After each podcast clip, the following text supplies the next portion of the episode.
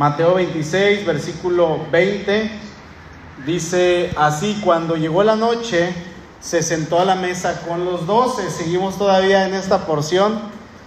Eh, me, fascina la Biblia, hermanos, porque es tan extensa, es, tan vasta, tan grande, que, podríamos, obviamente ha pasado a lo largo de los siglos que la gente dura toda su vida estudiando la Biblia y nunca va a acabar, nunca, nunca. Así la, la hayamos leído dos, tres, cuatro, cinco, eh, diez veces, eh, cien, doscientas veces, no vamos a terminar de aprender porque Dios sigue hablándonos y Dios es eterno. Dice, cuando llegó se sentó a la mesa con los doce y mientras comían dijo, de, de cierto os digo que uno de vosotros me va a entregar. Y entristecidos en gran manera, comenzó cada uno de ellos a decirle, ¿soy yo, Señor? Entonces él respondiendo dijo, el que mete la mano conmigo en el plato, ese me va a entregar. A la verdad, el Hijo del Hombre va, según está escrito de él. Mas hay de aquel hombre por quien el Hijo del Hombre es entregado. Bueno le fuera a ese hombre no haber nacido. Entonces, respondiendo Judas, el que le entregaba dijo, ¿soy yo maestro? Todavía pregunta, fíjense el descaro de este hombre, ¿soy yo maestro? Y le dijo, tú lo has dicho. Hablábamos ahorita al comenzar el servicio acerca de quién se ha sentido traicionado en alguna ocasión o quién se ha sentido defraudado por alguna persona. Yo creo que en algún punto de nuestra vida todos hemos experimentado algo así. Y obviamente no es algo bueno, no es algo agradable, no es algo que nos guste, y más cuando vemos que eso viene de alguien a quien nosotros apreciamos, de alguien a quien nosotros amamos, de alguien que nosotros estimamos.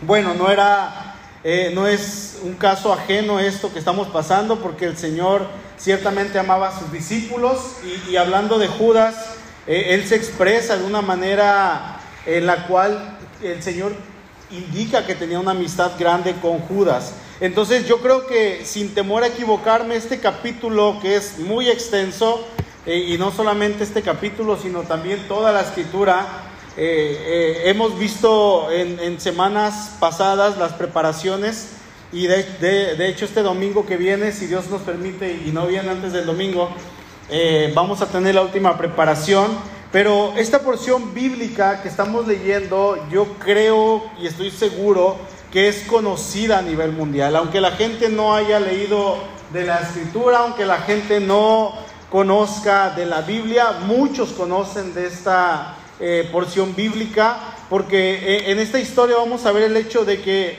una de las personas más cercanas al Jesús lo traiciona. Y, esta, aunque no la lean con versículos, es una historia de esas que se transmite de generación en generación, ¿no? Así como el Padre Nuestro, creo que todos nos lo sabemos, así como cuando decimos, eh, este, el hombre propone y Dios dispone, ahí estamos diciendo un versículo bíblico. De esa manera esta historia es más o menos lo mismo. Entonces, estamos hablando de ese momento en el cual Judas acepta delante del Señor qué es lo que estaba a punto de hacer, y eso era ir directamente con los fariseos, con los enemigos del Señor y entregarlo. Y estábamos leyendo que todavía eh, está ahí con el Señor, comiendo cerca de él, y todavía tiene el descaro de preguntarle, Señor, ¿soy yo? Le dice. Ah, eh, una vez que ya tiene las manos sucias, todavía pregunta si si sus manos se ven limpias, ¿no? Es lo que está haciendo este hombre. Y, esta noche quiero extraer de esta porción bíblica solamente dos cosas que noto interesantes. Dice el versículo 20, cuando llegó la noche, el Señor se sentó a la mesa con los doce. Recuerden que el Señor iba a celebrar la Santa Cena iba a sustituir la Pascua, ahora por este nuevo mandato, la nueva renanza, que es la Pascua lo que estamos haciendo, pero ya en el nuevo pacto, por así decirlo, seguimos celebrando, pero ahora con Cristo. Sí, aunque no celebramos la Pascua, celebramos la Santa Cena. Dice, y mientras comían, dijo, de cierto les digo que uno de ustedes me va a entregar, uno de ustedes va a ser un traicionero. Y en primer lugar, en esta noche vamos a, a ver algo que está en toda la escritura y eso es el conocimiento anticipado del Señor. El conocimiento anticipado de nuestro Señor. Y eso es algo, hermanos, que no debería de sorprendernos. Porque Conocemos a nuestro Dios.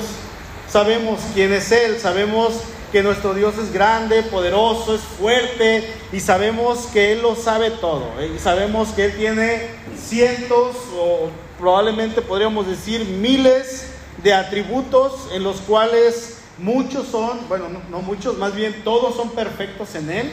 Y lo que sí quiero decir es que hay algunos atributos que son únicos de Él, exclusivos de Dios, que no los comparte con nadie. Pero hay otros atributos que Él sí ha decidido compartirlos con el ser humano. Y me gustaría ahorita que aquí entre nosotros mencionáramos algunos y que el que los mencione diga, no, pues ese es un atributo eh, solamente de Dios, o ese es un atributo que lo ha compartido con el ser humano. ¿Sí me explico? En el sentido de decir, este, por ejemplo, Dios es omnisciente. ¿Quién, ¿Ese es un atributo de Dios o es también compartido con el ser humano? Es de Dios, ¿no? ¿Por qué? Porque Dios lo sabe todo, el ser humano no lo va a saber nunca todo. Y aunque el ser humano, Dios le ha dado al ser humano así como que ¡pum! Una, eh, un puntito de conocimiento eh, comparado con el que Él tiene, nosotros tenemos cierto conocimiento de las cosas, pero no lo sabemos todo. ¿No? ¿Quién me dice otro? Fidelidad. Ajá. Solamente es de Dios. ¿El ser humano puede ser fiel?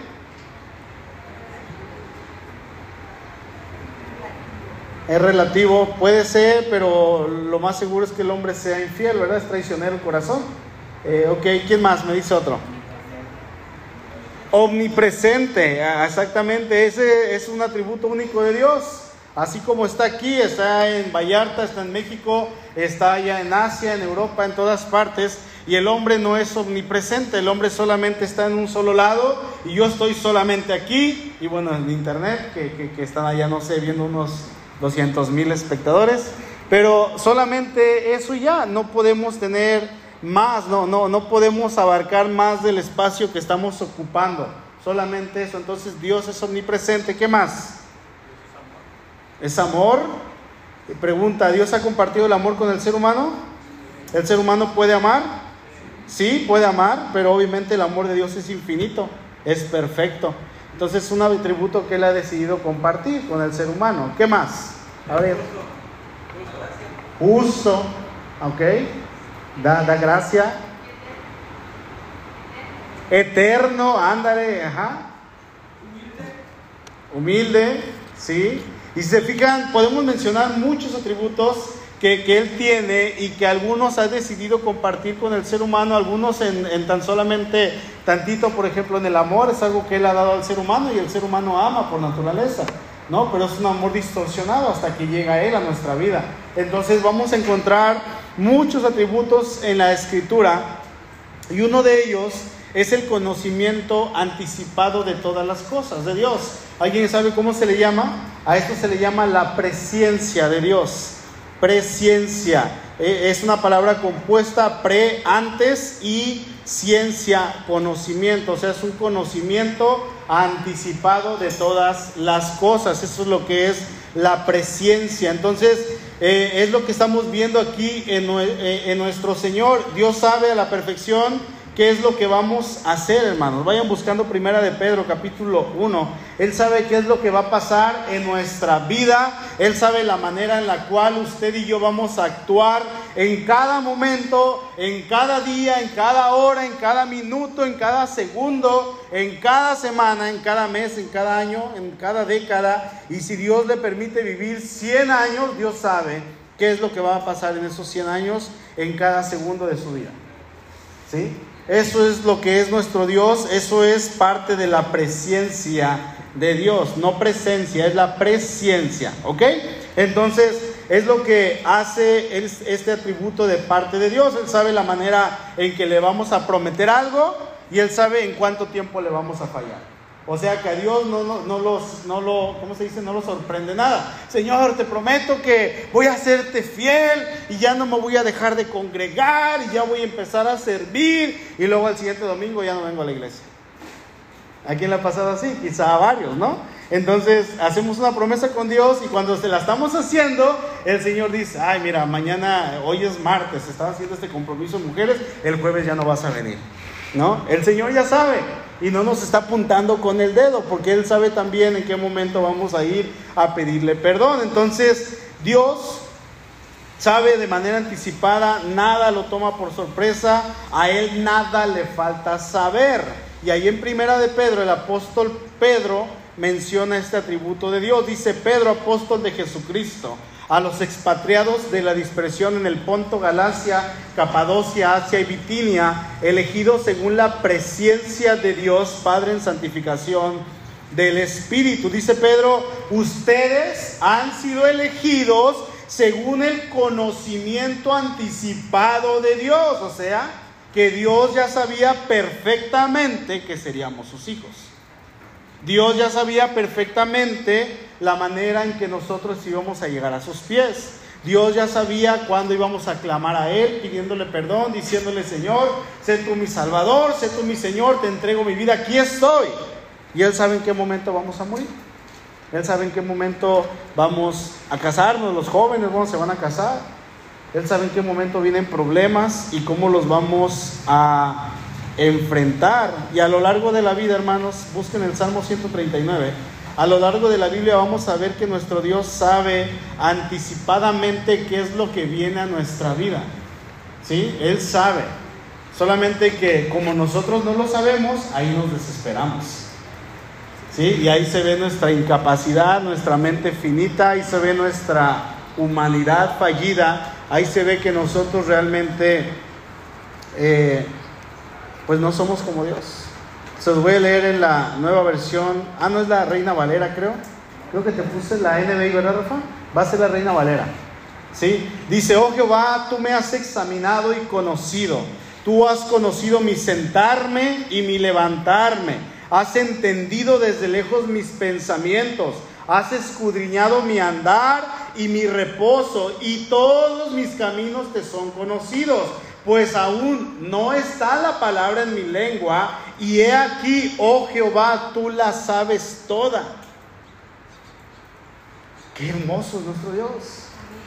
Sorprendente es nuestro Dios, así obra, así lo hace, Él sabe perfectamente nuestro futuro, sabe aún lo que vamos a hacer saliendo de este lugar, si usted se va a ir y, y va a comerse unos ricos tacos al pastor y no le va a invitar al pastor.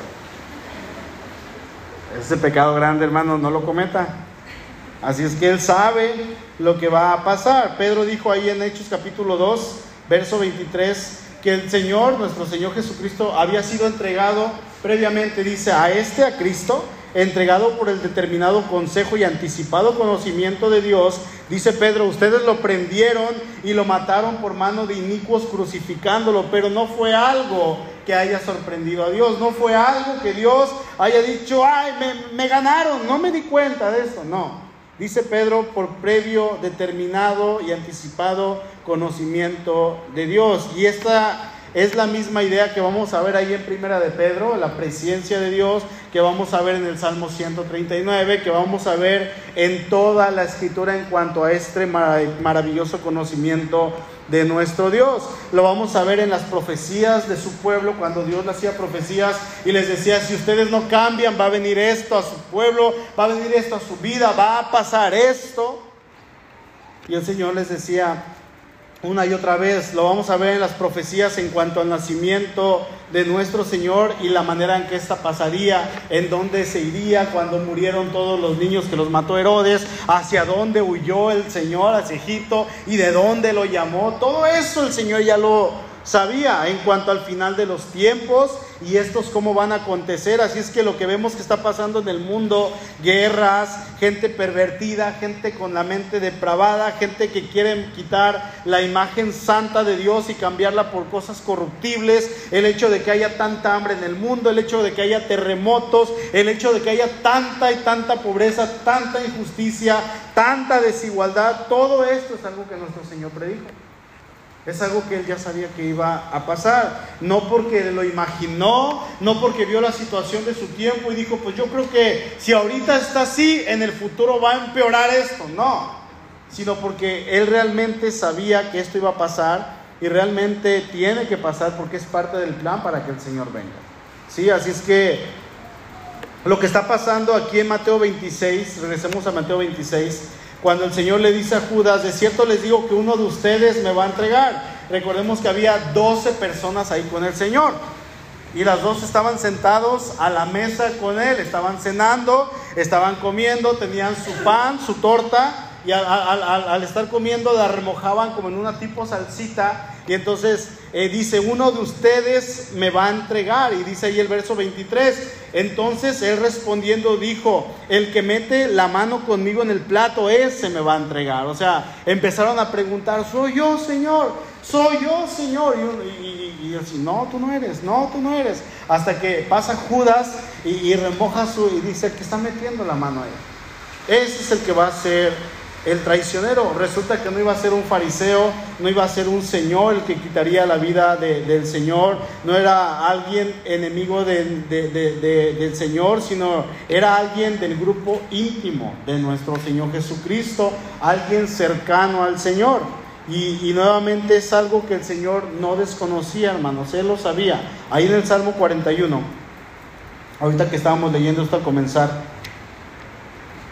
dice David, aún el hombre de mi paz, en quien yo confiaba, el que de mi pan comía, alzó contra mí el calcañar. La, la nueva versión internacional dice, hasta mi mejor amigo, fíjense, hasta mi mejor amigo en quien yo confiaba y que compartía el pan conmigo me ha puesto la zancadilla, mi mejor amigo. Alguien íntimo, alguien cercano a mí me hizo esto.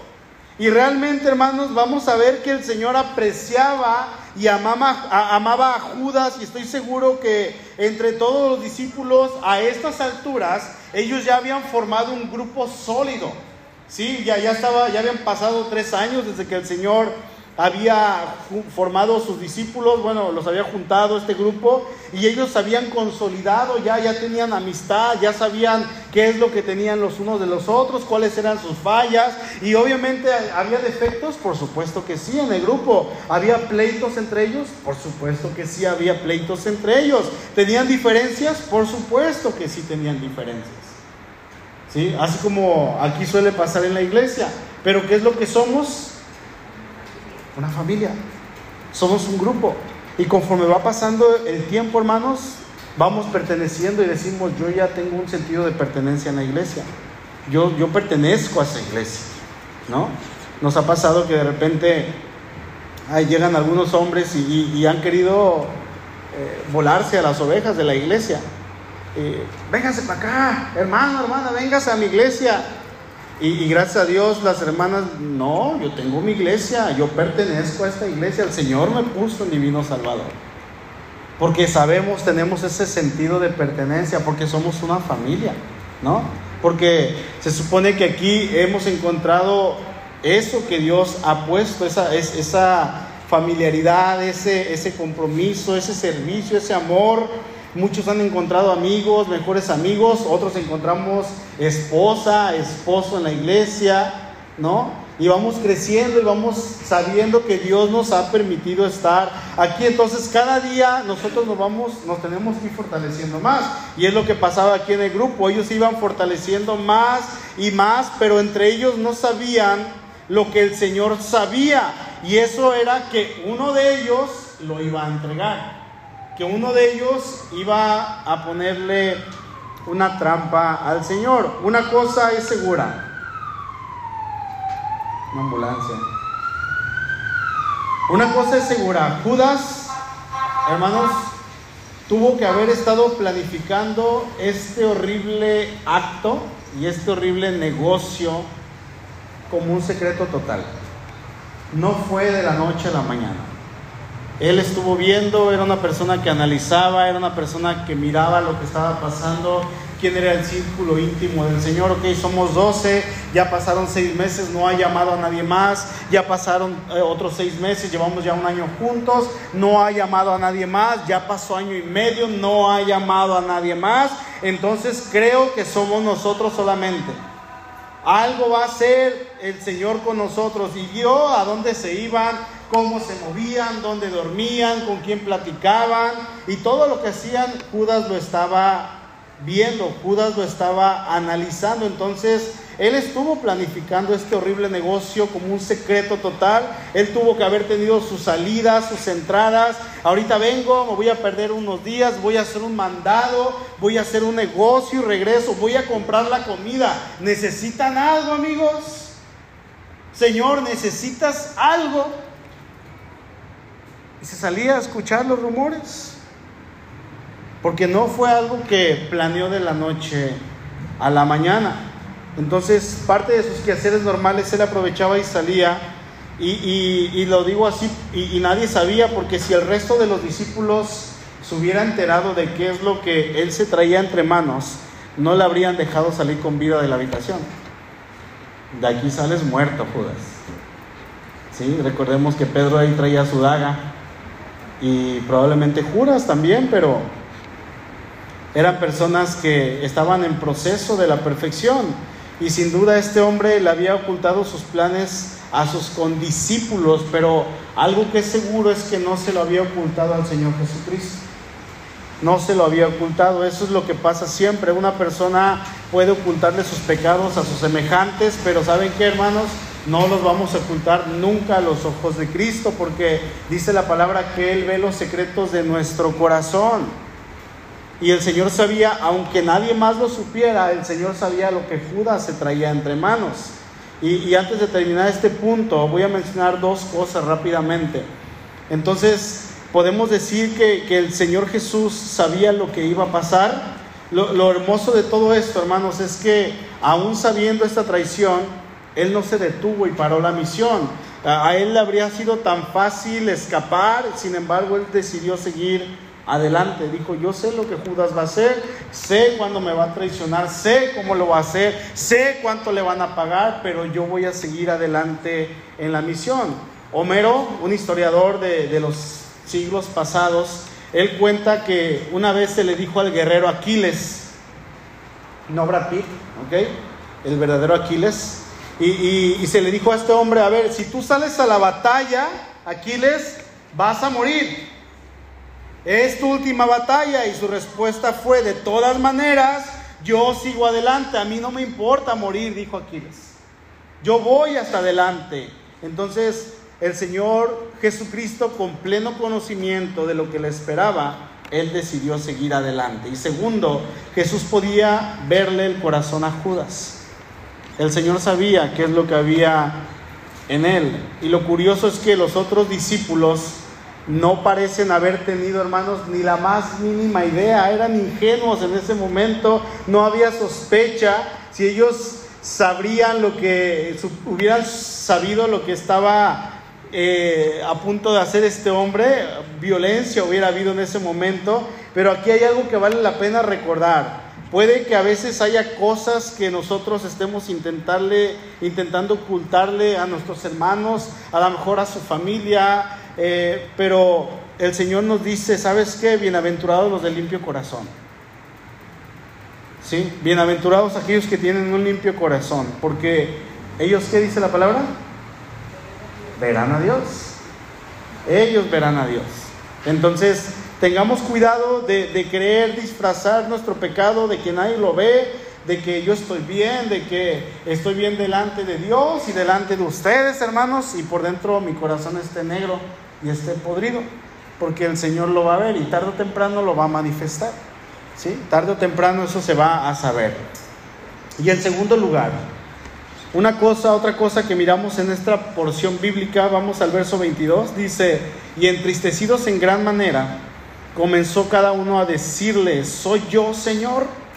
¿Soy yo? Algo que vamos a ver en esta porción bíblica es la incapacidad del hombre de poder ser bueno la incapacidad del hombre de poder ser bueno por sus propios méritos. Por un lado miramos la omnisciencia de nuestro Dios que lo sabe todo, incluso aquello que todavía no ha pasado. Y por el otro lado miramos a un ser completamente distinto a Dios, un ser incapaz de hacer lo correcto, o sea, el ser humano. No podemos hacer lo correcto sin Dios. Un ser que es capaz de fallar cuantas veces sea necesario con tal de complacer sus propios deseos carnales. Ese es el hombre. ¿Sabían eso?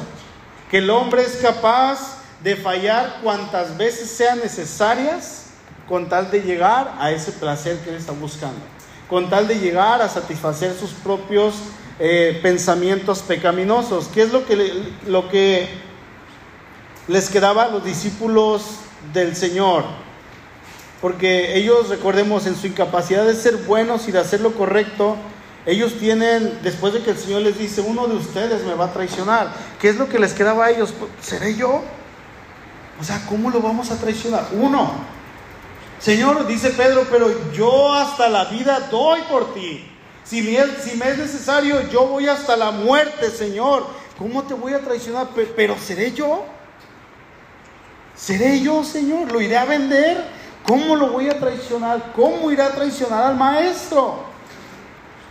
¿Por qué? Porque sabemos que nuestra mente y en nuestro corazón un día estamos bien y al otro día podemos no estar. Si es que no estamos bien agarrados del Señor. Ahora, podemos ver el método del Señor Jesús con el pecador. El Señor pudo haber usado su poder en este momento para aterrorizar a Judas, para paralizarlo, te quedas quieto, ¿no? Hasta para quitarle la vida. Pero Dios no actúa así. ¿Qué, qué pasaría si Dios actuara así? Cuando nosotros vamos a pecar y vamos a hacer algo que incluso afecte a nuestra familia o a nuestro prójimo más cercano, ¿se imaginan que el Señor actuara de una manera vengativa, de una manera, eh, así como lo estoy diciendo, usando su poder para aterrarnos, para paralizarnos, para quitarnos la vida? El Señor no actuó así. Fíjense, uno de los grandes misterios de la vida es la manera en que Dios tiene para respetar esa iniciativa humana o ese deseo humano. Dios nunca va a obligar, nunca. Él va a invitar, porque no somos robots, no somos personas que hagamos eh, por, ¿cómo se dice? Como si fuéramos robots las cosas de Dios, sino que lo hacemos por amor. Eso es lo que vemos en la escritura. Cuando Jesús trata de hacer que una persona deje de pecar, el Señor hace dos cosas. En primer lugar, la pone cara a cara con su pecado. Vayan buscando Génesis, por favor, capítulo 4. La pone cara a cara con su pecado y trata de hacerle que se detenga. Y en ese momento le está diciendo, piensa en lo que estás haciendo. Piensa, analiza la situación. Es como si el Señor estuviera diciendo, mira, a ver, tranquilo, ponte un momento a pensar en lo que vas a hacer. ¿Puedes realmente hacer algo así? ¿Quieres hacerlo realmente? Y una y otra vez, el Señor Jesús invita a cada persona a detenerse. Y no sé si les ha pasado que, que estamos queriendo pecar y el Señor nos confronta con nuestro pecado y, a ver, lo que vas a hacer, viene el Espíritu Santo y nos confronta. Y en ocasiones yo creo que más de alguno hemos cedido y hemos dicho, Señor, pues más vale pedir perdón que pedir permiso, eh, vamos a revolcarnos al oro. Y en ocasiones le decimos, Señor, pues sabes que tienes razón, me someto a tu voluntad y salimos triunfantes de esa, de esa prueba que está delante de nosotros. Entonces Él nos eh, invita a detenernos y mirar para darnos cuenta, para que veamos ese horror del pecado que estamos a punto de, cometer y volver a nuestro cabal juicio. ¿Se acuerdan ahí de Caín? ¿Sí se acuerdan de él? Abel y Caín llevaron una ofrenda a Dios y cada uno llevó algo para entregar al Señor. Dice la historia que Abel llevó de las ovejas más gordas y las entregó como una ofrenda a Dios. Y dice que Dios miró con agrado la ofrenda de Abel. Y ahora, ¿qué llevó Caín? ¿Mm? Sí, del fruto de la tierra, ¿no? Probablemente semillas, a lo mejor algunos frutos. Pero no nos dice, el texto nunca nos va a decir que, que Caín llevó de lo más feo, de lo podrido. No, mira, ahí te va un kilo de jitomates echados a perder. No nos dice eso el texto. De hecho, yo, yo quiero pensar que la ofrenda que llevó Caín fue una buena ofrenda, una ofrenda generoso, generosa una ofrenda que si una persona la ve podría ser agradable a los ojos, pero eso no es lo que Dios miró. Dios no miró la ofrenda. Vamos ahí en Génesis 4, verso 2. Lo leo ahora así en la nueva versión internacional. Dice, después dio a luz a Abel, hermano de Caín. Abel se dedicó a pastorear ovejas, mientras que Caín se dedicó a trabajar la tierra. Tiempo después, Caín presentó al Señor una ofrenda del fruto de la tierra. Abel también presentó al Señor lo mejor de su rebaño, es decir, los primogénitos con su grasa, y el Señor miró con agrado a Abel y a su ofrenda, pero no miró así a Caín ni a su ofrenda. Por eso Caín se enfureció y andaba cabizbajo. Dice la reina Valera, y decayó su semblante. Ya no fue el mismo a partir de ese momento. ¿Qué fue lo que pasó? Si los dos llevaron una ofrenda?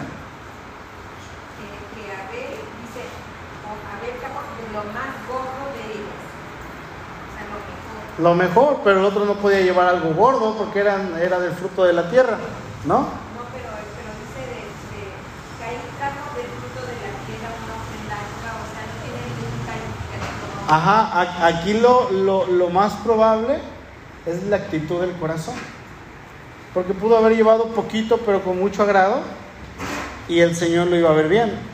Pero probablemente eh, este hombre, Caín, llevaba una ofrenda dada a la fuerza, eh, por compromiso, porque era lo que su padre le había enseñado, era lo que Dios le había dicho que hiciera.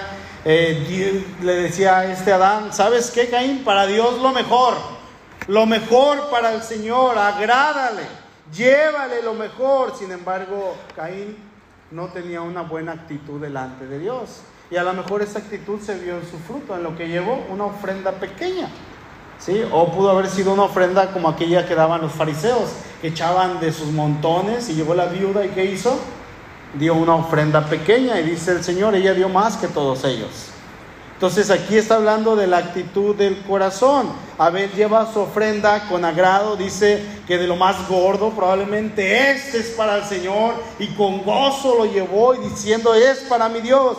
¿Y qué es lo que pasa? Dice que decayó su semblante, dice la reina Valera. Decayó su semblante y este hombre comienza a tener rencor, odio, sentimientos en contra de su hermano porque Dios lo miró con agrado y a él no. Entonces comienzan a hacer un odio en él. Así es que en esta decisión de, odio y de ir pecando y pecando y lo veía y que actuaba y que prosperaba y que le iba bien y que estaba siempre alegre y el otro enojado y amargado, él decide, ¿sabes qué? Ya, ya estoy harto. Y antes de que peque y mate a su hermano, dice en el verso 6, entonces el Señor le dijo, ¿por qué estás tan enojado? ¿Por qué andas cabizbajo? Si hicieras lo bueno, podrías andar con la frente en alto. Pero si haces lo malo, el pecado te acecha, le dice, como una fiera lista para atraparte. No obstante, tú puedes dominarlo. Tú puedes, le dice, Dios, Dios le está advirtiendo a Caín. ¿Se dan cuenta? Le está advirtiendo y le dice, Caín, si tú sigues así, si te dejas dominar por el pecado, el pecado te va a dominar te va a ganar. Y te va a llevar a hacer algo que te vas a arrepentir toda tu vida. Así es que Dios le dice, puedes dominarlo.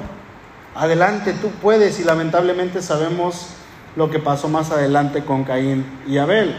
Y fue eso precisamente lo que hizo el Señor con Judas. Al decirle que estaba a punto de hacer algo, el Señor le está abriendo los ojos para que él reaccione, para que él abra eh, sus ojos. Sin embargo, pasó exactamente lo mismo que había pasado miles de años antes con Caín y Abel. Uno justo y otro poseído por sus propios instintos. Acá es igual, uno justo y santo y otro poseído por sus propios instintos ambiciosos y poseído literalmente por Satanás. La segunda cosa que hace el Señor es decirle, que, le pone en cara consigo mismo, con él, con él mismo. Cristo invita a esta persona a que mire, es como si le dijera, hey, a ver, aquí estoy, te estoy hablando.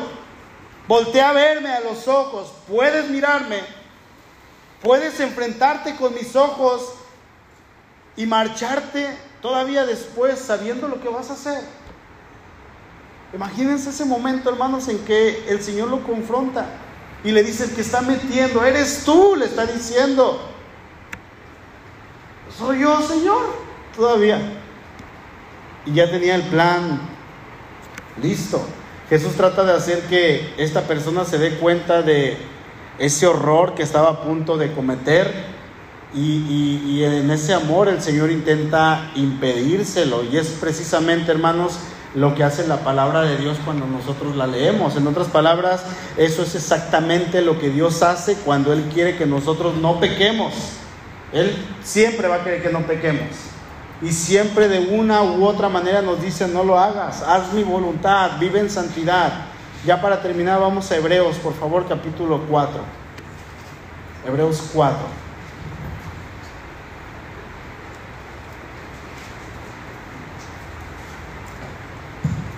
Versículo 12.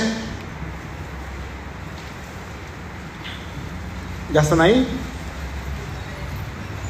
Dice, porque la palabra de Dios es viva y eficaz y más cortante que toda espada de dos filos y penetra hasta partir el alma y el espíritu, las coyunturas y los tuétanos y discierne los pensamientos y las intenciones del corazón. Y no hay cosa creada que no sea manifiesta en su presencia. Antes bien, Todas las cosas están desnudas y abiertas a los ojos de aquel a quien tenemos que dar cuenta.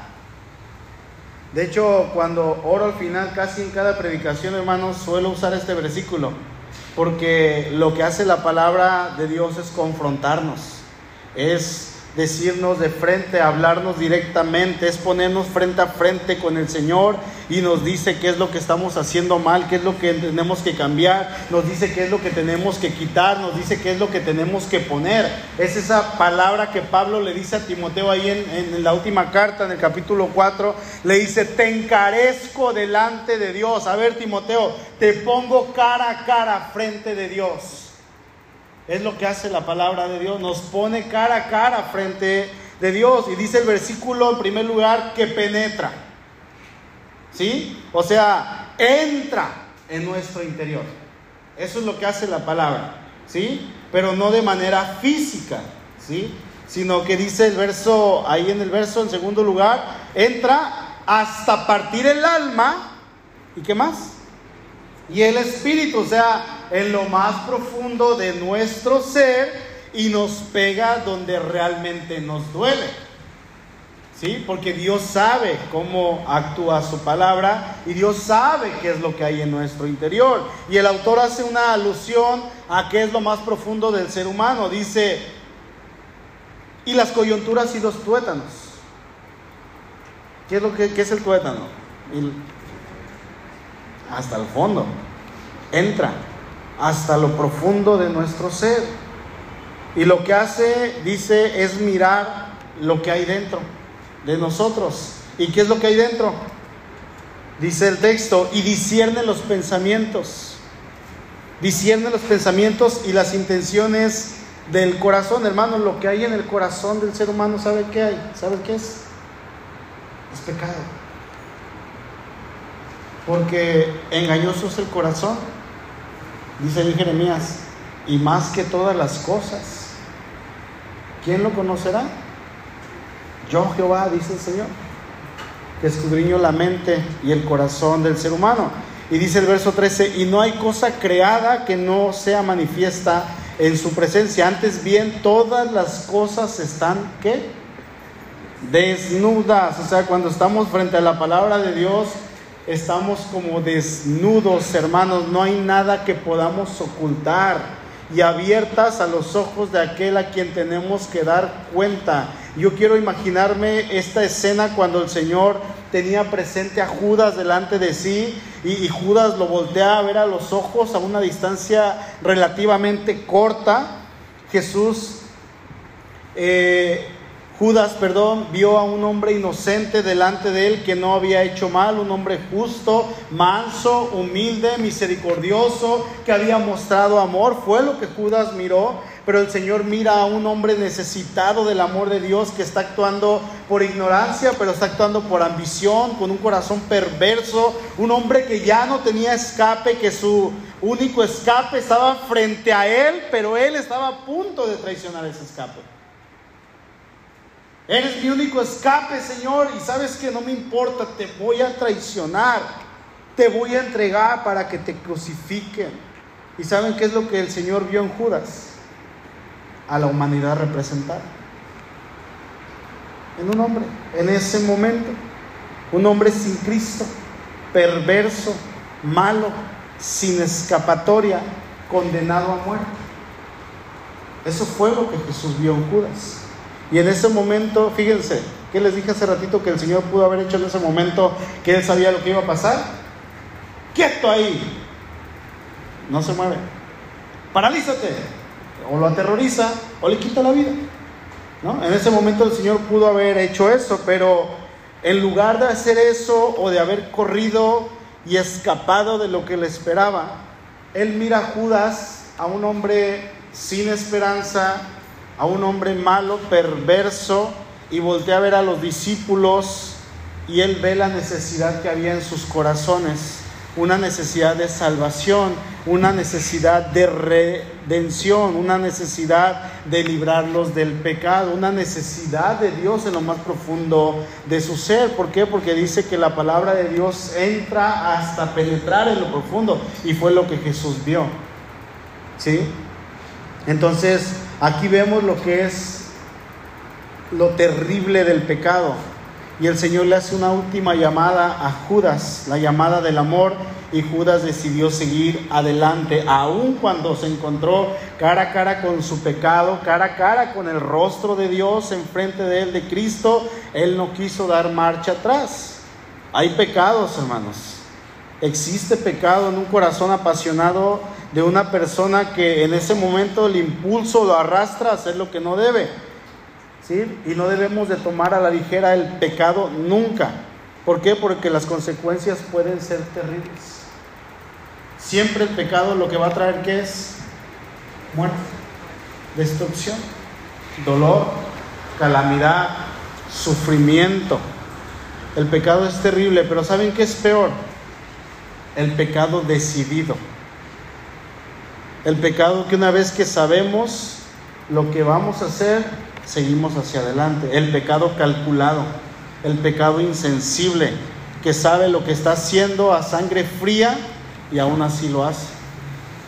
Ese es todavía más grande, es pecado, ¿sí?